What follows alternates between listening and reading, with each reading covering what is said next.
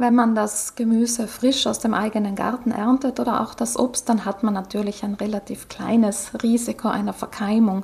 Trotzdem kann an der Oberfläche der Früchte Staub, vielleicht auch Feinstaub haften und es ist auf jeden Fall sinnvoll, die Früchte und das Gemüse trotzdem vor der Verwendung zu waschen. Das gilt übrigens auch für Gemüsearten, die später geschält werden. Auch diese sollten vor dem Schälen gut gewaschen werden damit man nicht mit dem Messer oder dem Sparschäler einfach den Schmutz dann auf die geschälten Teile überträgt. Beim Waschen ist Feingefühl gefragt, denn verschiedene Obst- und Gemüsearten sind unterschiedlich beschaffen und gehören entsprechend sanft oder kräftig mit Wasser gereinigt.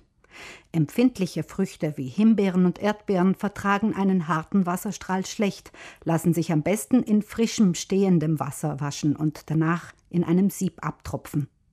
Das gleiche gilt für Blattsalat.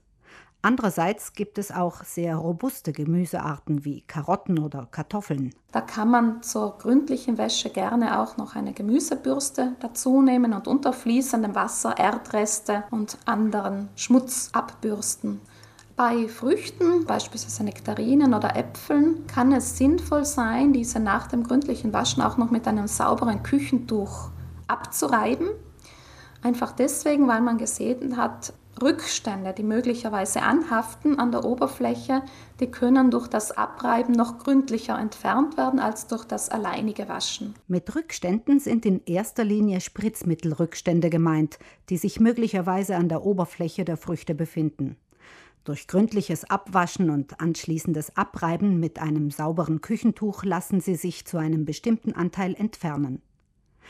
Einige Leute nehmen es spätestens seit der Viruspandemie besonders genau mit der Lebensmittelhygiene und fügen dem Waschwasser für Obst und Gemüse Speisesoda hinzu, mit vollem Namen Natriumhydrogencarbonat, um es besser zu säubern und von Schadstoffen, Pestiziden und anderen anhaftenden Stoffen wie Keimen und Bakterien zu befreien. Manche verwenden für denselben Zweck Produkte auf der Basis von Natriumhypochlorid, einer Chlorverbindung, in Italien bekannt unter dem Markennamen Amuchina.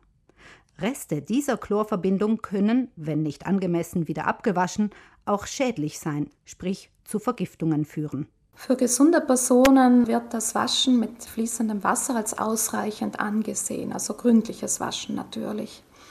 Wenn es Personen sind mit einem geschwächten Immunsystem, dann kann es vielleicht sinnvoll sein, eben einen Zusatz zu verwenden beim Waschen auf der einen Seite oder man kann sich dann auch vielleicht mit Schälen behelfen oder dass man eben anstelle des Rohverzehrs die Früchte zubereitet und beispielsweise gedünstetes Gemüse oder ein Kompott daraus macht. Da gibt es verschiedene Möglichkeiten, die einen zusätzlichen Schutz vor Keimen bieten für solche Personen.